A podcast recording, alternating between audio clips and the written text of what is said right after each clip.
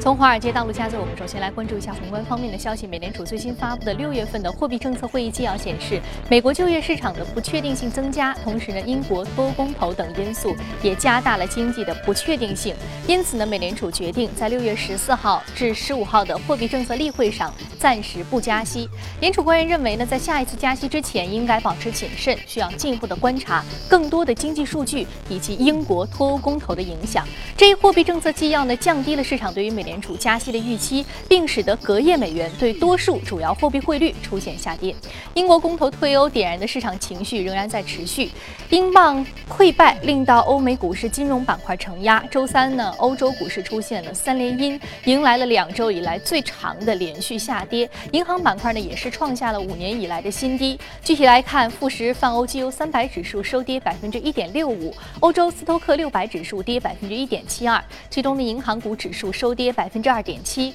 个股方面，德意志银行股价大跌百分之四点五二，德国商业银行收跌百分之三点零九，意大利银行更是成为了重灾区。那今年以来，欧洲股市的平均缩水呢不足三分之一，而意大利银行股市的市值缩水是一半以上。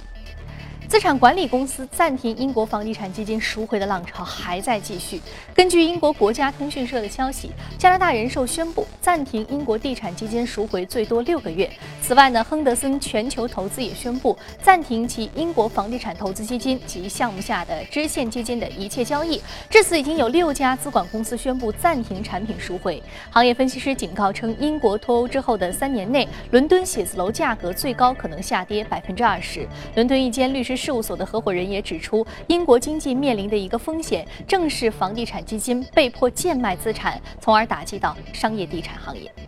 高盛在最新的研究报告当中表示呢，将未来三个月欧元对美元汇率的目标价从一点一二下调至一点零八，将未来六个月欧元对美元汇率的目标价从一点一下调至一点零四。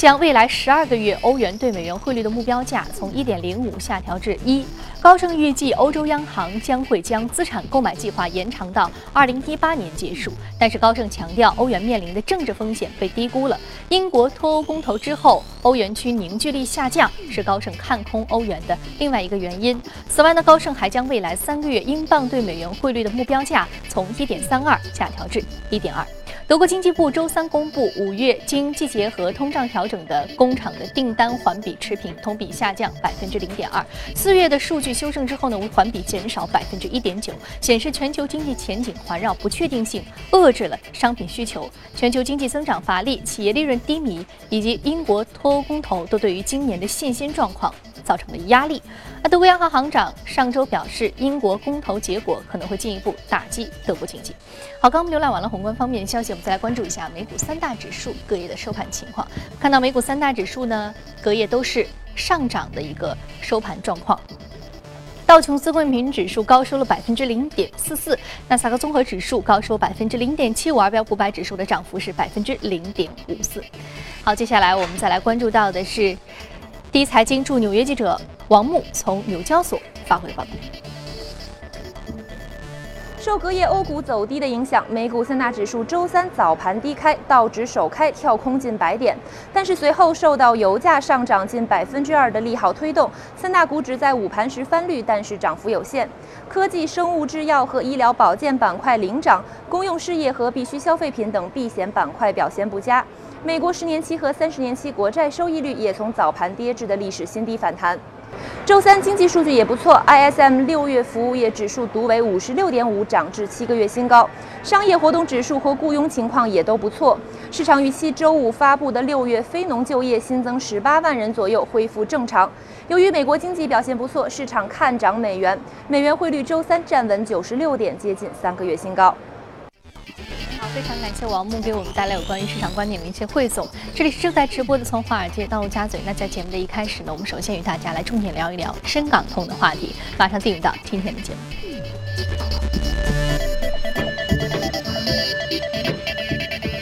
好，今天我们请到现场的嘉宾是评论员郑子叶先生，郑先生早晨好。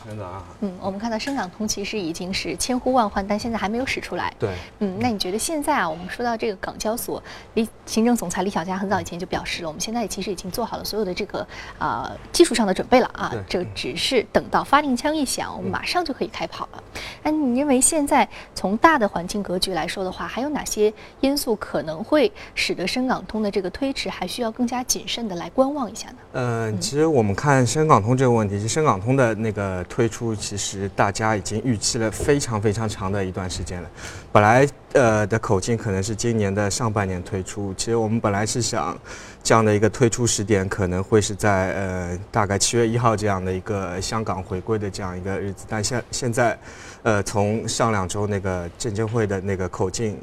呃，我们可以看出这样的一个时间节点，现在还是在被无限制的往后推。但是现在，呃，非常确定的应该是今年一定会开，但是只是在哪一个时间点上。呃，其实回到刚才主持人说的那个问题，就是，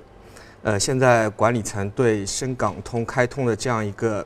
呃，担忧也好，或者说是顾忌也好，主要在哪几点？我个人认为是可能会有这样几点。首先，我们看应应该最近的话，我们可以从呃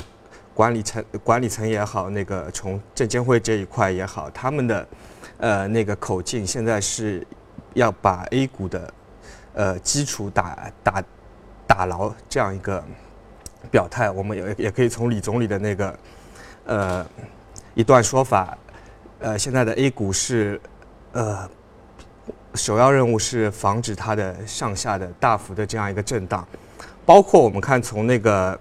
最近呃证监会也对 A 股的这样一个并购重组加强了这样的一个监管，包括交易所对那个上市公司呃现在的异常波幅会进行那样大量的那个问询。其实我们看。呃，证监会也好，交易所也好，它针现在针对的主要还都是那个深市的这样一些中小创的这样一些股票。其实这也是在为未来深港通这样一个打通做一个这样的制度上上面的也好，那个管理上也好，监管上也好的这样一个铺垫在那里。呃，其次还有第二点，我觉得也是非常重要的那个。现在我们知道，我们的人民币又进入到这样一个。嗯，贬值的短期的这样的一个贬值的通道，因为我们知道现在我们对于我们国内居民来说，个人的换汇现在是有额度限制，每个人每年是五万美金等值的额度。但是，其实我们可以通过呃现在的沪港通而去规避这样一个额度限制，因为我们知道现在沪港通是没有对于个人来说每天的呃买入是没有这样一个额度限制，所以我们可以看到现在沪港通的情况是每天。有非常稳定的这样一笔资金，每天大概二三十亿，呃，多的时候像那天六月二十四号，就是欧洲脱欧的那一天，有接近六十亿的资金流入到香港市场。他们主要买入的是什么？我们可以通过数据去观察到，这样一些资金，他们现在百分之五十以上都是买入香港的内资的这样一些蓝筹股，像那个银行也好、保险也好、地产也好。因为这样一些股票，它最大的特点是它具有非常高的这样一个分红，而且我们知道，这呃像这样一些大的银行股也好，我举个例子，就是比我们现在 A 股还要有这么一个大概百分之二十的一个折价在里面。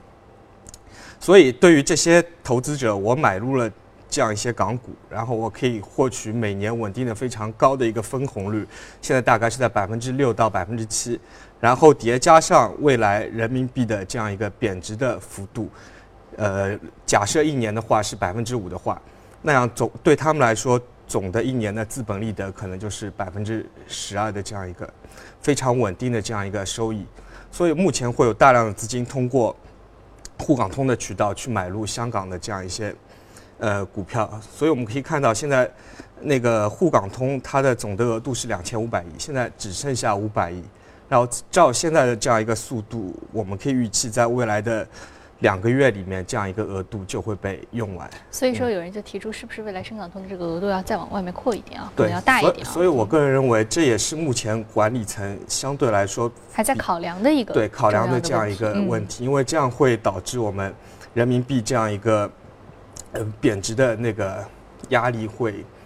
更大。嗯。嗯，那我们再来说另外一方面，就是这个投资标的。嗯我们说到港股其实，在 脱欧公投那一天，就是也包括像汇丰、或者渣打这种大的这个银行股啊，呃，就出现了很大的一个大幅的一个下跌。嗯我们说，其实港股我们在去年年底、今年年初的时候就一直说港股的投资它其实是个洼地，相较于 A 股来说，它的这个溢价呢其实是出现了一个比较大的一个获利的未来一个获利的空间。嗯那这一次我们说英国脱欧公投还有全球经济现在这样一个持续的宽松的局面啊，使得这个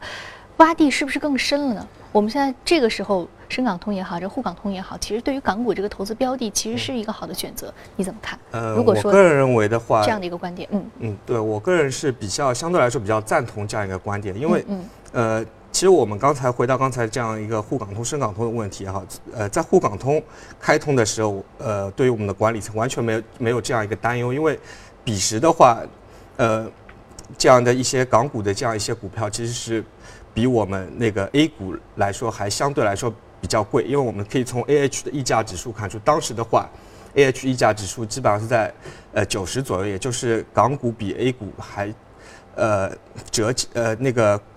A 股比港股还便宜了大概那个百分之九十，然后现在是港相对来说港股比 A 股便宜要便宜大概百分之三十，因为我们现在 A H 溢价指数在那个一百三十这样的这样的一个位置，而且我们可以现在我们可以看出港股的主要的格局是内地的资金在做不不断的那样一个流入，然后外资的话，其实他们对他们来说，他们是在撤离，因为我们刚才说到了汇率上面的问题，然后对于外资来说，他们现在也会去考量这样一个汇率，所以我们可以看到很多，因为外资在港股，他们最青睐的标的主要都是一些我们内地的这样一些消费股，嗯它还很多是 A 加 H 股，对，还有一些是 A 嗯加 H 股，但我们 A 加 H 股的那个，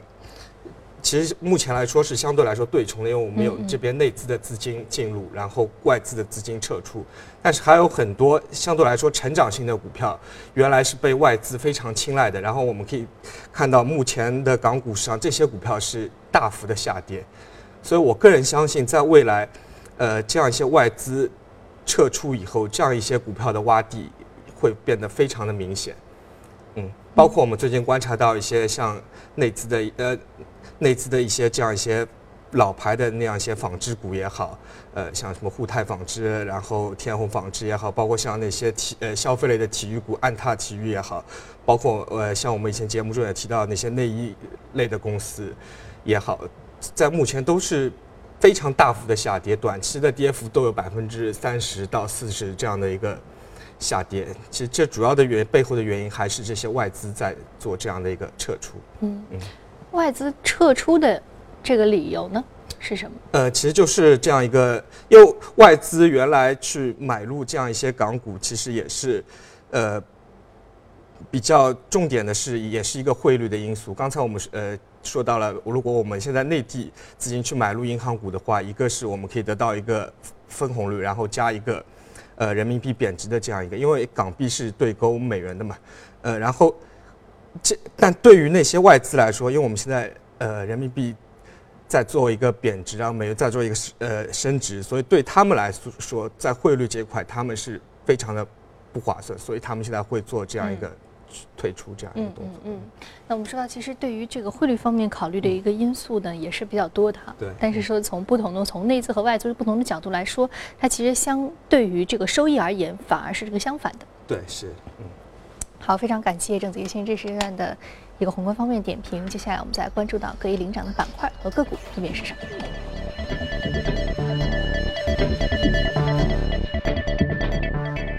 医疗、工业商品、服务业、基础材料和科技板块的相关个股是领涨的板块。呃，个股方面呢，来自于浦东建材、纪药，还有这个工业金属与矿业，呃，以及黄金和应用软件相关的个股是领涨的。我们今天要说的这个是 Nortech Incorporation 冷暖系统上涨幅度百分之三十八点五，目前的价格是八十六点五五美元每股。冷暖系统它算是一个工业用还是民用？对，它是一个民用的民用的这样一个呃这样一个这样一家公司，它是位于美国的罗德岛，美罗德岛是那个美国最小的一个州嘛。嗯，这样一家公司其实它本身的业务并不是太引人关注，但这样一家公司，它昨天上涨了接近百分之四十，它主要的原因是它是被一家英国的这样一家公司进行了收购，所以这是比较呃让人感到有趣的地方，因为这也是 英国在退欧以后，呃，英国公司去兼并国外公司的第一个案例，所以这是。比较有意思的地方，其实，呃，现在大家都在谈，呃，英国退欧以后的这样一个，呃，投资风险偏好的下降。其实，如果从那个英国本身的股市来讲，它是目前相对于，呃，在退欧前还是有一些微幅的这样一个大概百分之二的上涨。当然，当然，如果从，呃，国外投资者角度考量，因为英镑现在目前贬值了接近百分之十二，所以它整体的股市还是。等于是下跌了百分之十这样的一个状态，但对英国国内的投资者来说，他们的风险偏好却并没有下降，因为我们知道这一次的并购其实是从三月份开始谈的，然后一直谈到这样一个退欧以后，其实对于呃英国的这家公司 Melrose，Melrose，呃也非常有意思，它昨天在英国的股价也上涨了百分之四十。呃，按理说，如果目前投资者的偏好有所下降的话，这样一个收购是会引起它本身收购方的股价的下跌。但是我们可以看到，昨天它在伦交所的股价，呃，也上涨了百分之四十。然后就对于收购方和被收购方，他们的股价都同时上涨了百分之四十。其实这也是比较有意思的地方。嗯嗯，同时的一个上涨啊，对，就是说两方同时上涨。对，呃，这是确实是在这个资本上是比较有意思的一个事情。那我们从本身这个行业的角度来说，其实这个行业也是比较大的一个需求端的一个支持，所以说它的业绩还是值得期待的。对，是。嗯，好，非常感谢郑子怡先生这一时段对于宏观以及个股的点评。这也是正在直播的从华尔街到陆家嘴。接下来进一段广告，广告回来我们继续来关注公司方面以及值得关注的行业新兴板块。好，欢迎回来，这里是正在直播的从华尔街到陆家嘴。接下来我们来浏览一组重要的公司资讯。根据外媒消息，特斯拉自动驾驶系统再次引发车祸。七月一号呢，在宾夕法尼亚州一条收费公路上，一辆特斯拉 Model X 撞到了护栏，发生倾翻。开车人对警方表示呢，当时这辆车启动了特斯拉自动驾驶模式，所幸没有人员伤亡。目前，美国国家公路交通安全管理局已经介入调查这起案件。此前，在五月七号，一辆特斯拉 Model S 电动车在自动驾驶模式下与卡车相撞，驾驶员在车祸当中身亡。特斯拉汽车公司的代表表示，这两起事故当中都没有直接证据表明事故由自动驾驶模式导致。公司代表称呢，自动驾驶是辅助功能，要求驾驶员在此功能开启时双手扶握方向盘，并强调此功能仍然处于公开测试。花旗日前发布报告，下调苹果业绩预期。报告表示，英国脱欧公投造成的宏观经济不确定性、汇率波动和产品更新周期延长等因素，将会造成消费需求下滑，从而令苹果 iPhone 的销量受到影响。因此呢，将四至六月的苹果第三季的 iPhone 的销量从此前预期的四千一百万部下调至四千零三十万部，营业收入呢从四百二十二亿美元下调至四百一十二亿美元。不过呢，尽管下调业绩预期，报告仍然维持对于苹果股票的买入评级。美国连锁药店巨头沃尔格林发布的财报显示，第三季度营收从二百八十八亿美元上涨至二百九十五亿美元，涨幅为百分之二点四，则从利润从去年同期的十三亿美元下降到十一亿美元。沃尔格林当季美国市场同店销售额稳固增长百分之三点九，不过呢，海外市场同店销售额仅增长百分之零点二。好，刚刚我们浏览完了公司资讯，接下来再来关注到相关板块和行业的投资机会。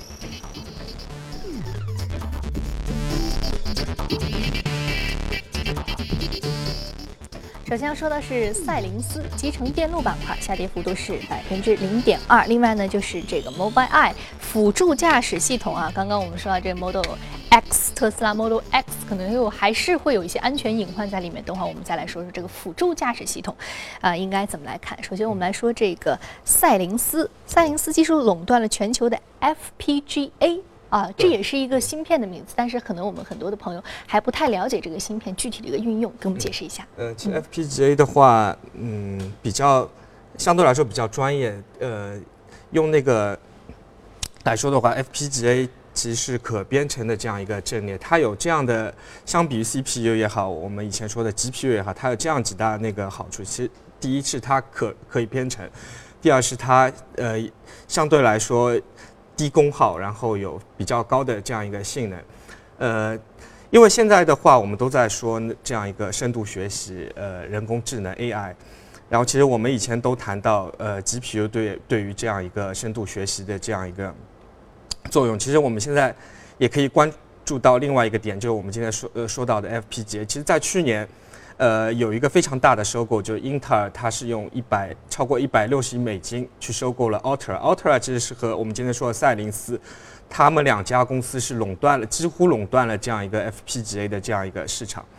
但是赛灵思现在它的市值是一百二十亿美金，其实相对于 Altera 来说，它是目前相对来说是比较低估的。然后其实当初的话，英特尔去收购 FPGA，我看过很多评论，这样呃比嗯呃那个时候大家可能都认为英特尔的主要的方向是在于物联网，因为呃 FPGA 在过去的话，它主要的应用还是在于物联网上。但其实呃在过去的一年，我们可以看到深度学习、人工智能这样一个非常。蓬勃的发展，然后现在 FPGA 它也是走到了这样一个深度学习的前台。因为相比于呃 CPU 的话，我们知道目前 CPU 的话基本上都是双核、四核，呃比较先进的话达到八核。其实八核的话就同时可以操作这样一个八个指令。但是对于 FPGA 来说，它如果经经过经过那样一个编程以后，它是可以同呃同时呃操作这样一个两百五十六个这样的指令，或者甚至于更多，呃。怎么说呢？我我我可以举一个例子，其实 CPU 它是相当于一个好学生，它是什么东西它都会，加法也它也会，减法它也会，乘法它也会，除法也它也会。但 FPGA 的话，它其实它都不怎么会。但是如果我们通过一个编程，它可以比较专业的会一种，其实它就会加法。但是因为它可以同时进行两百五十六个这样一个加法的那个运算，所以它间接会了乘法。呃，对，所以它的这样一个运算会相对来说效率比较效效率比较高一点。嗯，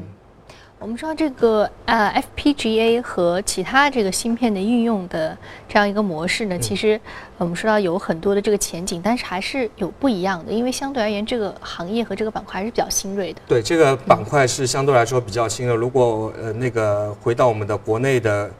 呃。这样一个发展来说，目前这样一个发展是相对来说，呃，远远落后于美国的这样一个。因为我们刚才说到，呃，Ultra 和赛灵思的话，其实他们已经几乎垄断了百分之九十的这样一个市场。我们国内的公司，其实我目前知道大概也就嗯这样几家在做这样一个，包括我们上市公司里面的，呃，紫光、紫光同、紫光国芯。其实，但这样一个比例占紫光国芯，其实它本身的比例还目前是非常非常的这样一个小。嗯，但是对于这样一个行业，我们未来一定要加以关注。其实，这样的一个关注和以前我们说到的那样 GPU 的话，其实是相同的。嗯，好，那我们赶紧说到另外这个国辅助驾驶系统的 Mobileye。然后 Mobileye 它是一个摄像头，对，它是一个视觉芯片的这样一个一家公司，以色列的这样一家公司。其实我们今天说 Mobileye，因为 Mobileye 我们以前在节目中也提到过这样一个。但是 Mobile 的话，它最近涨幅相对来说比较大。它上周五的话，它是宣布，是呃是宝马宣布，它和目前和那个英特尔和那个 Mobile 他们一起合作开发宝呃基于宝马的 iNEX 的概念车的这样一个无人驾驶的车辆，呃预期的话是在二零二一年会进行这样一个量产，所以。呃，现在来看，这样一个无人驾驶的这样一个风口，其实还是在不停的进行。虽然刚才我们也看到，这特斯拉的那个 Autopilot 这样一个系统，它是又出现了这样一个故障。包括前一段时间那个呃特斯拉有一起致命的这样一起，因为呃无人驾驶的这样一个车祸。但是呃，其实我可以提供一个数据，像特斯拉的话，它这样一个。呃，自动驾驶的这样一个呃车祸是在它行驶了一点三亿英里之后的这样一个事呃事故。但是如果从这样一个完全人工的驾驶的这样一个角度来看，全球目前的话平均是六千一六千英里六千万英里这样会出一个致命的这样一个事故。其实，